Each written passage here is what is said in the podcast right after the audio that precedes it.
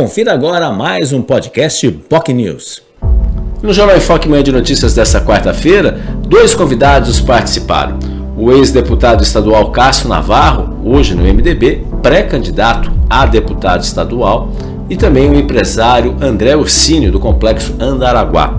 Navarro falou da, do cenário eleitoral e outras questões importantes para a Baixada Santista. Ursini também referendou e mostrou a sua preocupação com a, o andamento das obras do Andaraguá e disse, depois de 18 anos, luta para que o empreendimento efetivamente saia do papel. Mas ainda existe algum detalhe justamente junto ao Ministério Público Federal em relação a uma aldeia indígena localizada a 2 quilômetros do empreendimento e que, se isso não for levado adiante, se o Ministério Público causar a judicialização, infelizmente ele vai desistir deste projeto. Se você tem interesse sobre esse assunto, quer acompanhar mais detalhes, basta assistir no programa nas nossas redes sociais, nosso Facebook, facebook.com.br jornalbocnews, também no nosso canal no YouTube, youtube.com.br bocnewstv, na rádio Bocnews e principalmente no nosso site, bocnews.com. Importante também você se inscrever no nosso canal no YouTube.